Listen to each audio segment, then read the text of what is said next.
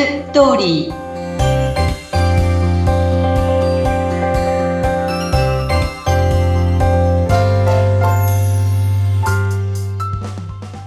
皆様こんにちは結婚相談所ライフツリーの和田光ですこんにちはインタビュアーの山口智子ですさて和田さん今日のテーマもまた気になる毎回気になるんですが今日はどんなテーマでしょうかはい、えー、この度、えー、50代60代のシニア婚っていうサービスをスタートいたしましたおー、すごい。50代、60代のシニア婚ですね。これ結構需要があるんじゃないかなと私思うんですが。ね今もう人生100年って言われてますよね。うん。で、今後の人生を共に支え合って充実させるためのパートナーを探したいっていう50代、60代がとっても増えてるんですね。へただ、やっぱりあの、こういう50代、60代の方の出会いっていうのはね、非常に難しいんですよね。え、そうなんですね。なんか意外とあるんじゃないかななんて楽観視してたんですが。やっぱり世の中にね、離婚してる人、死別してる人、独身の人、誰が、どこにいるかわかんないじゃないですか、すね、まず。うん、で、それで言って、こう、パーティーもまあ50代はギリギリあるんだけど、60代はほぼパーティーとかありませんよね。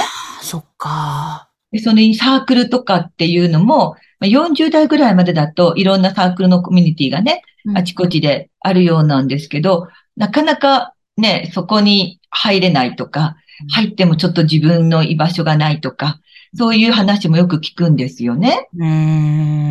でそうすると、本当に生涯一人でいるのは孤独で寂しいとか、もうたわいもない話をしながらご飯を食べたいとか、旅行に行きたいとか、そういうささやかなことを希望する、まあ、男女っていうのは、あの、たくさんいらっしゃるので、まあ、そういう方たちの出会いっていうのを、私はこう、もっともっとこう、提供したい、いきたいなと思っているんです。へえ、これ何か具体的に、例えばパーティーを開催するとか、はい、何かサービス内容としてあるんですか、ね、あの、もちろんこの、えー、パーティーもありますし、それからまあこの、えー、マッチングサービスっていうのも、この年代層に、が強いマッチングサービスっていうところにも私は登録しておりますし、うん、で、こう、今は事実婚、あと、こう、あの、もちろん、えっと、席を入れる入籍、それから週末婚、通い婚など、こう、様々な、あの、その形が今はあるんですよね。うん。特にこの50代、60代に関しては、若い人とは違った婚活の形があるので、うん、そういうところを、あの、もっとこう、多様化されるというか、いろいろとこう、その方にお話を伺いながら、どういう人を求めているのかっていうことをお聞きして、で、あの、婚活を進めていくっていうことをしたいと思ってるんですけれども、うん、まあ、あの、もう自分のほら価値観とかライフスタイルっていうのがある程度決まってきますよね、この年代層って。はい。そこがまあちょっと相手に合わせるというか柔軟性を持たせるっていうのがすごく大事になってくるんですけど、うん、シニア婚で相手に求める条件っていうのが、な男女の違いがあるんですね。で男性に求められるものっていうのは、経済力や資産。うん、で、あと包容力や安心感。うん、あとは、あの、まあ、だんだんこう、一人暮らししてると男性も、こう自分の服装とかね、あの、見た目っていうのを気にしなくなるから、こう、変な話、小汚くなってくるというか。やっぱりそういうことはすごく大事だから女性も、やっぱ清潔感のある人っていうのはいくつになっても求めますでしょ？うん。そういうことを、あの、男性にはすごく女性は求めますね。うんうん、あとは、あの、女性っていうのは、えー、あの、女性に求める、男性が求めるものって、やっぱカジュアルオリなんですよね、この年代層って。あと、老後の面倒を見てほしいとかね。言うんですけど、まあ、あの、なんていうのかな。これから自分たちのこの楽しい二人の人生を送りたいと思ってるときに、相手の面倒を見るとか、お世話をするために女性は結婚したいとは思わないわけですよ。はい。ですよね。うん。だからそこは男性たちはちゃんと考えていかないといけないと思うんですね。うん、確かにそうですね、うん、どうしてもこの年代って、まあ、例えば前、結婚してた奥様がご飯を作ってくれたりとか、ね、いろいろとやってくれてたことに慣れてた世代でもあるので、うん。そこはもう今違いますよっていうこと。うん自分も積極的に家事にも、あの、さ参加してもらわなきゃならないしね。うん。あと、あの、こういう年代層の、えっと、問題点っていうのが、うん自分の親の介護っていうのが来るわけですね。うん。もう、そうすると大体70代、80代、うん90代っていう年代層にもなるし、はい。その親の介護と、あと、こう、子供への理解、子供の理解、うん。財産っていうのが少なくても揉めるし、多くても揉めるわけですよね。だから、こういう活動をする前には、えーこの財産っていうところをお子さんとちゃんと話し合っとくっていうことも大事ですね。うーん。結婚が決まってからね、いや、結婚するんだって言った時に、うんあ子供さんが入って応援してくれるのと揉めるのとは全然違うじゃないですか。はい。こういうのもすごく大事だし、まあ、親の介護はもう自分で見るぐらいのつもりでいかないと、うん。相手にお願いしたいとか、相手にがやってくれるだろうみたいなことでは絶対にうまくいかないのでね。はい。まあでも、ね、一人で生きていくよりは、うんやっぱりこうパートナーを探して、うん。一緒に、こう老後は、ね、もっともっとこう、二人でいることの方、二人でいるからこそ幸せな生活がある、楽しい生活があるっていう方がいいと思うんですよね。うん、うん。そうですね。え、この辺は和田さんご自身もいろいろ将来のことって。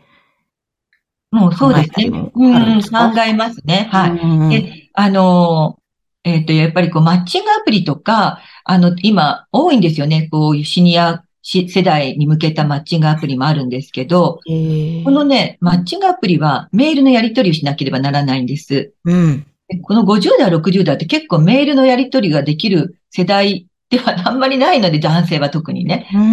めんどくさかったり。りとか、あと、こう、会ってもない人と不毛なメールのやり取りをするって、なかなか続けられないんですよね。うーん。それよりまず会いたいってなると思うので、だからもう、そういうことをしてるよりも時間がとにかくないわけですよ。そうですね。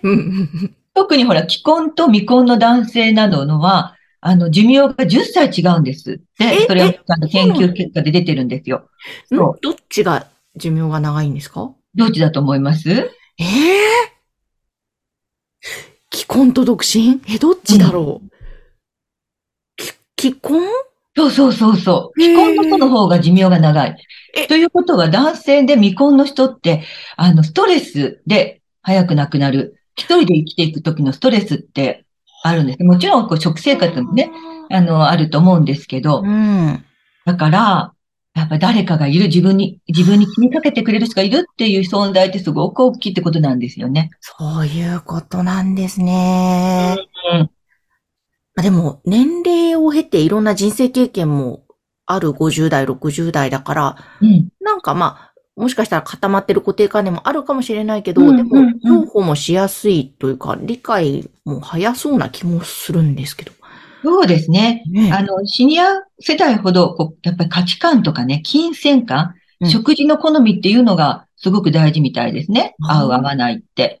へうんまあ金銭感覚っていうのは、まあこれでも若い世代もありますけど、うん。あの、ね、余計しこう、お金を出すことに渋るっていうか、うん。先がいつまで生きるかわからないから余計に、うんね、ここでお金を使うともう先はないんじゃないかとか、いろいろと考えちゃう世代でもありますからね。か。でも、その辺もしっかりとやっぱり、お見合いの時なり、その結婚席入れる前にちゃんと話して、えー、行った方がいいわけですね。そうですね。だってせっかく50代、60代で結婚できて、その後うん離婚なんて言ったらまた大変ですからね、そこはしっかり。信頼を積み重ねた方が良さそうですね。そうですね。あの、シニアの世代こそうちでも今までも何人も結婚していらっしゃるんですけど、うんあの、相手がいるっていうことの幸せをしみじみこう感じる方が多いですね。そういう、あの、メールだとかお電話とかがやっぱり多いですよね。ねえ、うんいいですね。いや、なんかそうやって幸せのね、50代、60代増えて、明るいちょっと日本の高齢化社会と言われますけども、明るいね、日本になればまた良いですよね、きっと。そうですよね。だからこれを聞いてくださってる若い世代の方で、ご自分のご両親がもう離婚したとか死別したとかっていう場合も、あの、将来、こう、自分の親が一人でいるよりは、相手がいてくれた方が、うんあなたたちにとっても、きっといいと思うので、心配をね、することも少なくなると思うので、うん。ぜひ、そういう方がいたら進めていただけたらなと思います。ねえ、本当ですね。なので、ぜひまずはちょっと気軽にね、相談をはい和田さんにしていただきたいですね。はい。